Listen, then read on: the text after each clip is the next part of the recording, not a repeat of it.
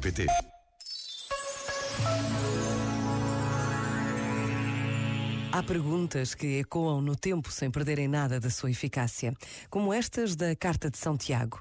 De que serve a alguém dizer que tem fé se não tiver obras? Poderá essa fé obter-lhe a salvação? Se um irmão ou uma irmã não tiverem que vestir e lhes faltar o alimento de cada dia, e um de nós lhe disser, ide em paz, aquecei-vos bem e saciai-vos, sem lhes dar o necessário para o corpo, de que servem as nossas palavras? Assim, também a fé sem obras está completamente morta morta. Este momento está disponível em podcast no site e na app da RGF.